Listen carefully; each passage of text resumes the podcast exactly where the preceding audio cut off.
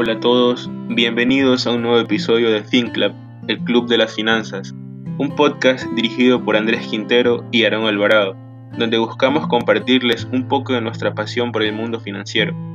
Aquí hablamos de finanzas personales, finanzas internacionales y noticias interesantes relacionadas a la industria. Una vez más, sean bienvenidos.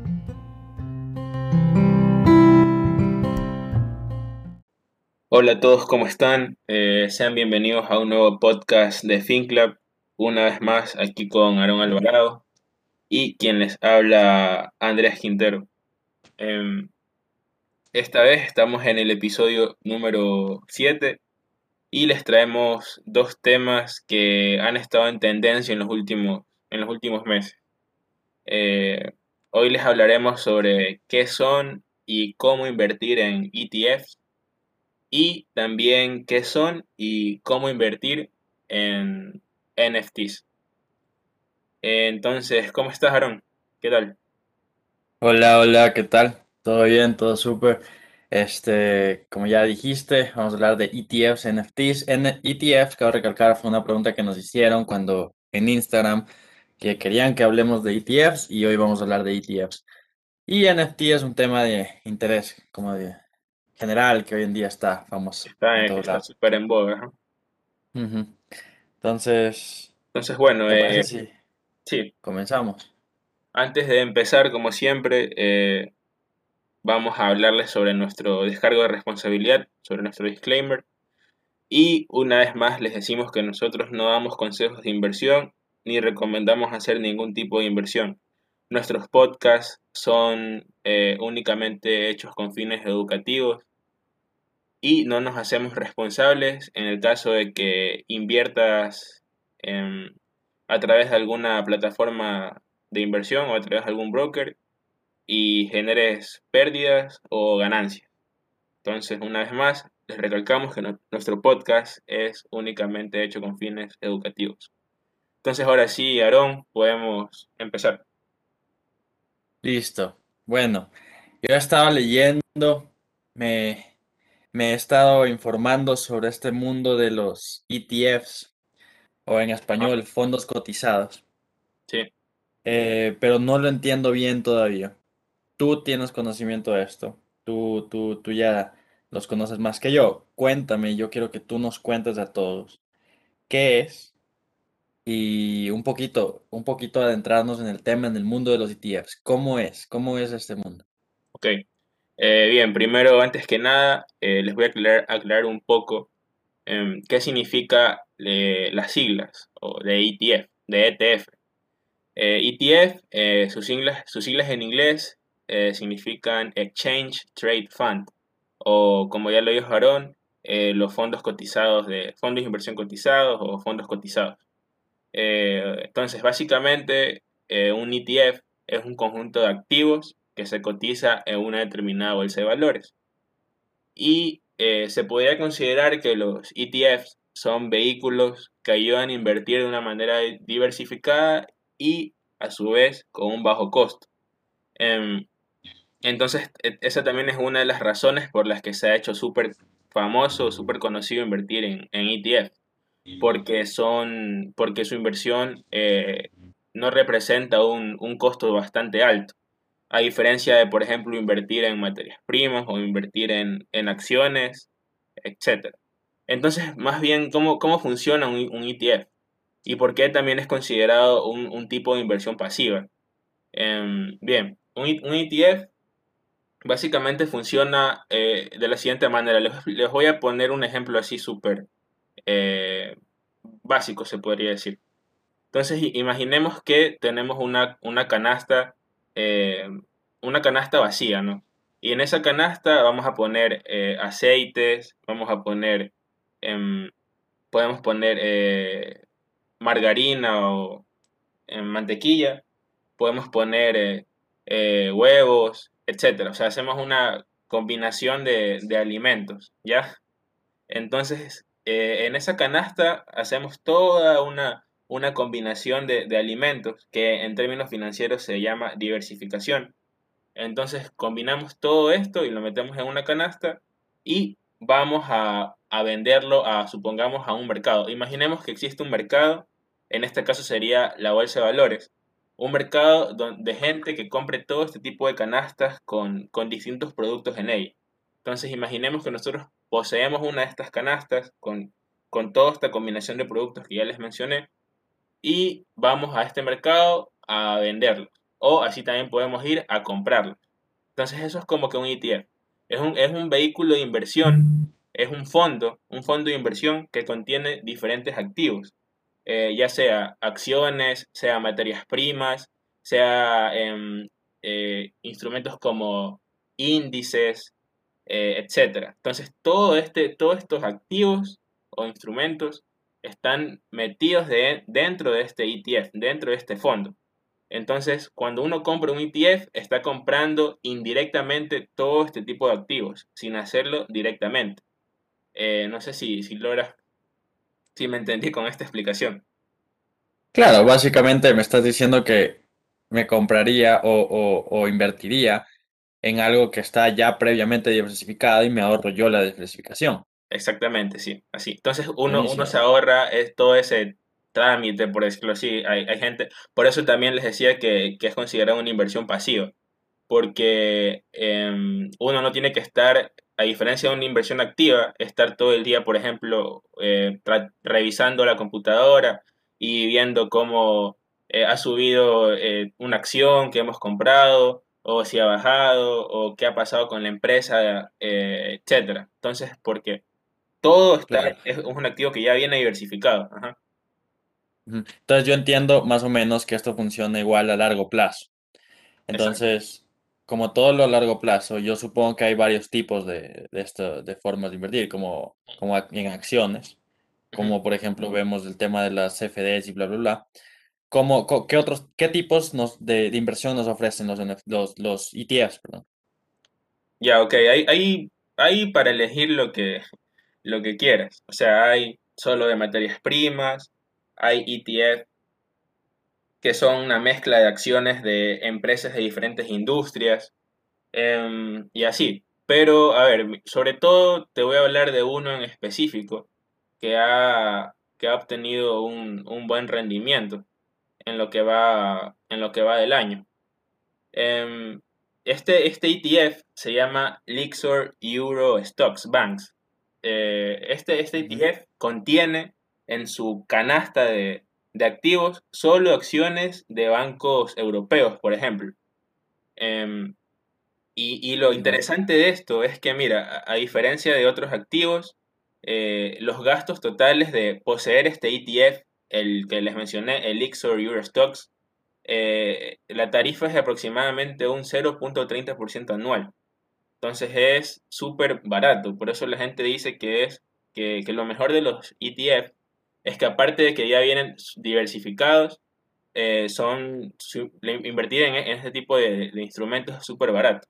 Y mira que este, que este ETF eh, en el último año obtuvo un, un retorno, un rendimiento del 82.93%. Cabe, cabe, recalcar también, Aaron, que esto no siempre pasa, ¿no? O sea, este, este año porque hemos estado en un mercado súper loco. Eh, ¿Y cómo hago para invertir en estos? ¿Cómo, cómo yo ingreso a estos tíos? ¿Cómo me compro una, un, cómo yo ingreso mi plata a un fondo de estos y qué, qué empresas lo manejan? Por ejemplo, en Latinoamérica. Ya, ok.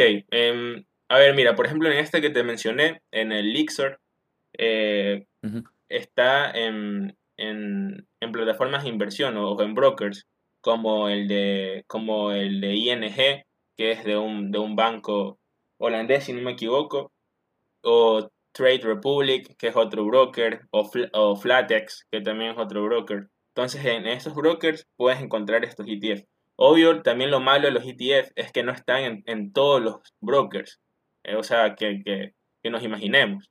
Eh, eso también es un, poco lo malo. Entonces hay que ir a, nuestro, a nuestra plataforma de inversión, a nuestro broker de confianza y ver qué ETF tienen listados en su, o qué, ETF ofrecen ellos. Y aquí en Latinoamérica eh, hay, una, hay una empresa eh, chilena, super, super, una startup súper conocida que se llama Fintual, que ellos lo que hacen es eh, básicamente recolectar el dinero de, de- de aportantes, de, de personas como tú o como yo, que no quiere estar, tener una participación activa en el mercado, que está buscando más bien una inversión pasiva, ellos, ellos lo promocionan de esa manera. O sea, dicen, tú danos tu plata y relájate, ponte a ver Netflix o lo que sea, que nosotros nos encargamos. Ese es su, como que su, su, su, su eslogan, ¿no? Entonces ellos, ellos- a diferencia de los traders que, que no duermen viendo sus gráficos. exacto, entonces e- ellos, ellos van para ese tipo de, más para ese, para ese target, de, de gente que, que Ya. esté buscando inv- invertir pasivamente. Entonces ellos cogen el dinero de la gente, cogen la plata de la gente, crean fondos mutuos o, o mu- mutual funds y, y- ajá, entonces hacen un, un fondo y luego invierten en ETFs. O sea, es como que crean fondos para invertir en fondos. ¿Sí me entiendes? Entonces, entonces Claro. así, así es como trabaja Fintol, por ejemplo. Esto es en Chile, ¿no? Lastimosamente aquí en Ecuador no, no, no podemos hacerlo porque tan solo que, que vivas en Chile, tengas ciudadanía chilena. Ah, claro, Chile tiene desarrollado el sector financiero hasta en el deporte, o sea, Sí, nos da, nos si miedo. nosotros tuviésemos esa oportunidad aprovechando el dólar sería, sería increíble. Sí, exactamente. Muy buena idea. Ujú. Bueno, entonces Entonces, ahora ya sabemos cómo, cómo funcionan los ETFs, Cómo, cómo podemos invertir en ellos. Eh, Ahora te iba, te iba a hacer otra, Ecuador, obvio. Ajá, te, te iba a hablar de- también de otro, de, que se llama, que también es súper conocido, y que este sí está en la mayoría de, de, de brokers, que es el de, el de ARK. Invest. No sé si lo has escuchado también. Me suena ARK Investments. Sí, Ujú. es de, de una, ARK Invest es, también es una gestora de fondos, que es de, de una, de una señora llamada Carrie Wood. Y Como a lo Invesco. exacto, sí, es como Invesco, que, que es un, también una gestora de fondos, y saca sus propios ETF. Entonces, este, ARK Invest tiene un, un ETF que se llama ARK Innovation ETF. Entonces, en, en este, en este ETF están todas las acciones, eh, hay puras growth stocks, que la otra vez hicimos también un post en, en Instagram Explicando qué es una growth stock. Ujú. Y ajá, son todas estas acciones tecnológicas así de, de, de crecimiento, de empresas en crecimiento con modelos de negocio. ARK Invest solo invierte en, en empresas con modelos de negocio súper disruptivos, o sea, que tengan, con, que tengan base tecnológica, en otras palabras. Entonces, por ejemplo, en este, a través de este fondo podemos estar invirtiendo indirectamente en empresas como Tesla, como Spotify, como Zoom, como Shopify, como Square, etcétera, etcétera, etcétera. Súper Claro, pero esos tienen un manejo un poquito más complicado, ya que por la volatilidad que tienen todos Exacto. estos. Y, y precisamente, ¿por qué crees que, que está en, en casi todos los brokers este ETF? Mm, Por la, por la volatilidad, creo, ¿no? Entonces ya saben que los brokers siempre buscan ganar también. Y como este es un ETF súper volátil, Claro. tiene que estar de ley. Y así, no sé si tengas alguna otra duda respecto a esto. Yo creo que está claro. Igual, de todas formas, podemos seguirles preguntando a los demás si necesitan algo de, alguna aclaración. Para mí está súper claro y creo que estoy decidido a invertir en ETFs. Sí, es una buena opción para alguien que no Bueno, participa activamente en el mercado. Exacto. Entonces, oye, Aaron, eh, Y ahora sí, también, hab- íbamos a hablar de eso. ajá, de lo que te iba a preguntar ahorita, de, los NFTs, que es una moda, ¿tú crees que es pasajera, que se va a quedar? ¿Qué es un NFT primeramente? Porque me imagino que mucha gente, muchas personas que nos escuchan alguna vez han oído esto, ahora recientemente. Ya, pues los NFTs, ahora que estamos en el mundo de, de hacer los memes famosos como en criptomonedas y en otras cosas que se nos ocurra. Ahora cualquier cosa puede hacer plata. Ajá, Eh, un NFT básicamente es lo que se hacía antes. No sé si tú te acuerdas. No sé, tal vez no es nuestro tiempo, pero cuando se Picasso hacía un cuadro, tenían que hacer un contrato para que este sea el, el que te decías que realmente fue pintado por Picasso y te lo entregaban como una, como un contrato de propiedad de que esto es el original y tú y esto lo registra. Entonces, si tú tenías un Picasso y lo querías vender, tú tenías el contrato original ahí y de ahí tú entregabas el contrato para el siguiente comprador. Ese sí, sistema se lo ha renovado ahora y ahora se llama NFTs. Básicamente se lo utiliza más en el arte hoy en día, más, más en imágenes, memes, videos y, y cosas, cosas que se han hecho virales. Entonces, básicamente lo que, lo que te prometen con un NFT, que es un non-fungible token, en español sería un, un token o una, una, una especie de, de- de- de ficha no fungible, es fungible. decir, que no se puede, exacto, que no, que no va a cambiar eh, y que solo tiene, es único. Básicamente tú creas tu, tu, tu pieza de arte o tu, lo que cre- lo que tú quieras meter en un token, puedes meter lo que tú quieras. Lo metes al token y lo vendes en el mercado por medio de, de, de OpenSea o Y- Oye, de y hay gente que compra esto. Aunque parezca lo más loco del mundo, hay gente que paga millones de dólares por un NFT. Por ejemplo, hay memes que, que ya se han hecho famosos antes y hoy en día son NFTs y la gente lo compra porque te viene con el contrato de que es tuyo ahora o Ok. que es original. Entonces, básicamente tú tienes los derechos sobre este, este, esta imagen. Ujú, Eh, básicamente es una, es un, es un juego, es un, es una broma hecha hacia los tokens de, de- de- con respecto a lo del arte, porque el, el origen y el, objetivo es como generar piezas únicas. Ok.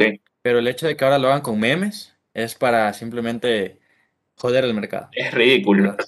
Claro. Exacto. Porque tú lo Entonces, eh, en antes justamente me, me hablabas de que, que lo hagan con memes y me decías, chuta, pero si igual los puedo conseguir en, en Google. Básicamente. Mira, te hablo de un NFT. eh, el- el- la niña esta, ah, hubo un meme antiguo de una niña donde salía una casa incendiándose de fondo y la niña estaba regresando a ver y supuestamente ponían frases de que sí, de que, de que esta niña odia a todos, bla, bla. bla. Eh, este meme se vendió como un NFT, lo hicieron NFT y se vendió en cuatrocientos mil dólares, por ejemplo. Entonces, se vendió con un título de propiedad, se borró de las páginas, o sea, se, le tomó los derechos, se tomó un copyright y se lo tomó como un NFT. Se lo puso en un token y ahora lo tiene específicas páginas que puedan pagar por este, por este token, por estos derechos de usar esta, esta imagen. Entonces, quizás se lo utiliza como un- una forma de proteger los derechos de autor, Claro. que es válido, pero, pero no por cuatrocientos mil A dólares, ¿no? pagar tanto dinero, ajá, claro. Exacto. Entonces, eso. Llega a. Ahora, Ujú, ¿cómo se gana plata con los NFTs? Porque así parezca que no todo el mundo va a pagar cuatrocientos mil dólares. Y exactamente, no todo el mundo, tú y yo no vamos a pagar cuatrocientos mil dólares por un, por Claro. un meme. Em, hay gente que sí. Hay gente, hay coleccionistas más que nada. Esto está enfocado hacia los coleccionistas, hacia la gente entusiasta de estas piezas de arte nuevas. No sé, por ejemplo, date cuenta hoy día, estos que juegan todavía Yu-Gi-Oh! o los que todavía están jugando Pokémon con las tarjetitas. Ya. Estos, estos brothers todavía compran estas tarjetas en, en miles de dólares. Y ahora la- que las podían tener en digital y las podrían hacer NFT por un valor de cinco mil dólares cada una, diez mil dólares cada una, pues es mejor. Entonces la pueden tener en digital y ahora se hace una colección digital. Esto que nació en la pandemia, obviamente por el tema de lo digitalizable, de lo, lo Exacto, más todo fácil. se aceleró más por la Exacto. pandemia. Entonces, entonces estos NFTs, además de ser comercializados con, con dinero real, con tu cuenta de banco, lo puedes comprar, puedes comprarlo con, con tus criptomonedas. Entonces, la gente que, que ya es una forma también de comerciar, ya empezar a comerciar con criptomonedas. Entonces también creo que eso se debe también su el crecimiento exponencial que ha tenido también los NFTs.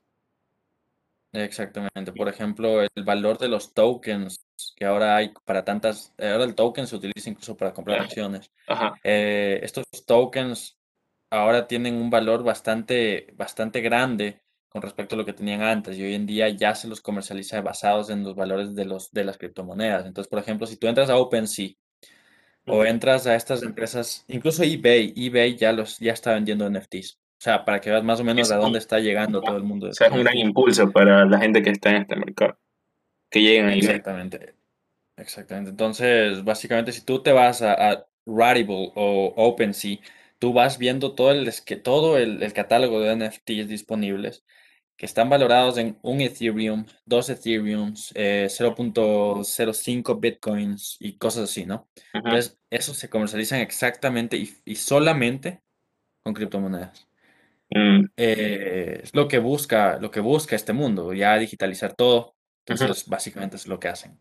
Hoy la, otra vez eso. también vi que, que este pana, el de el, un integrante, bueno, son dos, de tres dedos, que se llama, este pana se llama Juan Sepiana. Él está haciendo, él está haciendo arte digital también, y creo que había visto que le había vendido una de esas obras a, a Jake Paul. No sé si era a Jake Paul o, al, o a Logan Paul, no me acuerdo. Pero, Debe ser Logan Paul. ajá, De hecho, sí, la gente que está haciendo arte digital también puede hacer plata con esto. Esto de tres dedos que me dices, si tú le, le haces un diseño digital a uno de esta gente, de estas personas famosas, como Logan Paul, que vendió una tarjetita al estilo Pokémon o Yu-Gi-Oh de él, en casi, me parece que fueron, yo creo que superaba los cinco mil dólares. Y imagínate el dinero que haces solamente por una pieza digital. Entonces tu comisión, como una persona que, que hace estas cosas, es alta, ¿no? Claro. Entonces, Logan Paul genera su ingreso, el, artista digital lo hace así. Entonces, puede ser una salida para todos, más que nada. Vamos a ver si, a ver si Obvio que la, también es... a él un día. ¿La qué? A ver si lo traemos a él El- un día que nos explique. ¿Cómo Puede ser. funciona el tema de los... Ajá. Sería interesante. Entonces, en casos de éxito, ese de Logan Paul fue uno de los más, más conocidos el- con la venta de su tarjetita digital. Pero, por ejemplo, tenemos a Eminem. Ahora los artistas lo están viendo como una oportunidad para vender sus discos, sus álbumes y todo lo demás, ¿no? Entonces, ahora lo quieren hacer, por ejemplo, Eminem estaba buscando eh, hacer una, una venta, una colección de NFTs. O sea, una colección en formato NFT. Eh, no me acuerdo el nombre, me parece que era como Shady Coin, Shady Coin, algo así. Y él estaba vendiendo su arte NFT carísimo, sea, carísimo, solamente para coleccionistas que se dediquen a, a- supongo que para los entusiastas de 8 Mile y, y Eminem nada más. Entonces, mandó, Y tú creo que se llama invertirías, Coin, tú ¿no? invertirías en, tú invertirías en, en estas cosas. En NFTs. NFT, yo lo veo más que una inversión, un lujo que te co- compras simplemente como coleccionista, porque a pesar de que sí, cuando tú compras, por ejemplo, te compras la obra de Eminem, sé Ujú. yo, la- lo que sea que haya sacado, o, o incluso una estupidez como lo que quiso sacar Cara de Lavín, que no lo voy a decir aquí lo que quiso sacar, pero quiso sacar una estupidez. Si yo me compro un video de Cara de Lavín haciendo alguna, algún tipo de, de, de cosa rara, eh, ¿a quién se lo puedo vender? Entonces, si yo lo compro en un millón de dólares, yo tengo un video de esta persona o una foto de esta persona o un meme de un millón de dólares. Pero ¿cuál es el mercado para mí para revenderlo más caro? claro. Entonces no tiene mucho sentido. Yo no invertiría en esto. No sé si tú, tú lo harías. Mm, No sé, la verdad, porque, a ver, es como, es como tú dices, no le encuentro mucho sentido. Más bien lo veo como, como, a ver, un mercado hecho para coleccionistas, o sea, para gente con dinero. Así como la gente colecciona obras de arte de, obras de arte de Picasso, etcétera. O sea, para ese tipo de, de- de público, ¿no? Que tenga plata. Claro, a menos que te compres una obra grandiosa de Eminem y, y por algún motivo Eminem eh, ya, ya cuando esté mayor y muera, este, esta pieza de arte va a llegar, llega a costar Claro, y 18 hay, mil millones de exacto, dólares y te hiciste millonario por suerte más que por suerte. nada. Pero oye, igual aún así, según analistas dicen que, o sea, que el, el mercado de, de todo esto de los NFTs eh, para 2020 valía casi 400 millones de dólares. Ajá, o bastante sea, alto. súper Es, alto. es bastante alto. Es, es interesante. Yo creo que es interesante también por el tema. Lo que sí es interesante para mí, en mi opinión, es el tema de la, del cuidado de los derechos de De los derechos, Eso claro, eso, sí, eso sí puede ser una... eso, se, eso ayuda bastante. Entonces, eso con los NFTs, no hay mucho más que explicar, es solamente eso, básicamente. Ah, y obviamente, si tú quieres hacer un NFT, si alguien de, de los que siguen FinClub quieren hacer un NFT, lo pueden hacer. Sí. Simplemente tienen que entrar al blockchain, gastan lo que tienen que gastar por el tema de, de la creación del token. Ujú. eh, escogen su pieza de arte que vayan a, a- a asociar al, al NFT, al token. Ujú. Y esto se hace en OpenSea o Rarible, que son las principales plataformas donde se crean los NFTs, donde tú los pones a la venta. Creo, creo que esto va más también para, sobre todo a toda, a- si hay gente que nos oye, que, que hace este tipo de arte digital, así, ilustraciones súper cool, así del espacio, no sé, a- algo así, hace este pana que te digo de, de Juanse, de Juanse Piana, hace esas cosas. Y un- vendió justamente una de esas, a- mira, o sea, vendió justamente una de esas, de una de esas obras a uno de los, de los Ujú. Paul. Y le pagaron bien, según tengo entendido. Sí, eso. Imagínate, es una oportunidad para toda esta gente que, igual los diseñadores gráficos que no han tenido trabajo durante algún tiempo, Exacto. eh, pueden Puede ser una oportunidad. NFT. Incluso se puede usar para fines benéficos. Eh, algunos lo están haciendo eso, están vendiendo NFTs para recaudar fondos. Entonces es una oportunidad, es una oportunidad nueva, es nuevo y eso. Ok. Eso es todo, creo, con NFTs. Y bueno, entonces, eh, yendo más a un tema del, de FinClub, em, ya llegamos a los 500 seguidores en Instagram. ¿Qué tal? ¿Cómo ves, Aaron? 500 seguidores en 21 días, ¿no? Sí, 21 días que, que iniciamos FinClub. No, increíble, más bien creo que hay que agradecer a todos los que han oído, a los que nos siguen en Instagram, a los que nos preguntan, porque lo bueno es que la página es activa. Por ahora somos pocos, podemos responder todo, eh, pero estamos activos, estamos interactuando y eso es lo, chévere, de poder tener una comunidad chévere que interactúa con nosotros y nos dé ideas, ¿no? Y que recuerden que siempre nosotros estamos dispuestos, tanto Aaron como yo, a responder sus preguntas. Eh, ambos tenemos los perfiles de, de Instagram abiertos, o sea, públicos, y cualquier pregunta se la respondemos con gusto también. Y que nos sigan, eh, bueno, las nuevas personas que escuchan el podcast es finclub.es, la página en Instagram. Y bueno, eh, ahí vamos dándole. Y en Spotify, en Spotify, que se suscriban a Spotify, Que se suscriban a que estén Spotify. al tanto de todo esto. Vamos a traer nuevas ideas, vamos a traer más cosas, vamos a ser más dinámicos, vamos a seguir trabajando. Entonces, eso, que nos sigan escuchando, que nos sigan apoyando. Listo. Entonces, eso ha sido el episodio de hoy, episodio número 7, donde hablamos de ETF y NFTs. Eh, gracias por escucharnos una vez más. Aaron, no sé si quieras cerrar con alguna frase o algo interesante que, que quieras compartir. Bueno, quiero, ahora que hablamos de lo interesante del mundo y cómo NFTs, ETFs, todo lo nuevo que ha salido y, y que realmente es un novedoso, creo que vale, quiero cerrar con una frase interesante, una frase importante que diría como un, un incentivo a que todos hagan algo nuevo. Por ejemplo, estos diseñadores, todo lo que hablamos, Ujú. nadie ha cambiado el mundo haciendo lo mismo que todos han hecho. Entonces, Sí, innovar busquemos siempre. nuevas formas, busquemos nuevas formas, hagamos lo nuevo y salgamos adelante. Eso es todo. Creo que estamos listos y gracias por gracias a todos. Chau, chau. Nos vemos en el próximo Chau, chau. episodio. Nos vemos.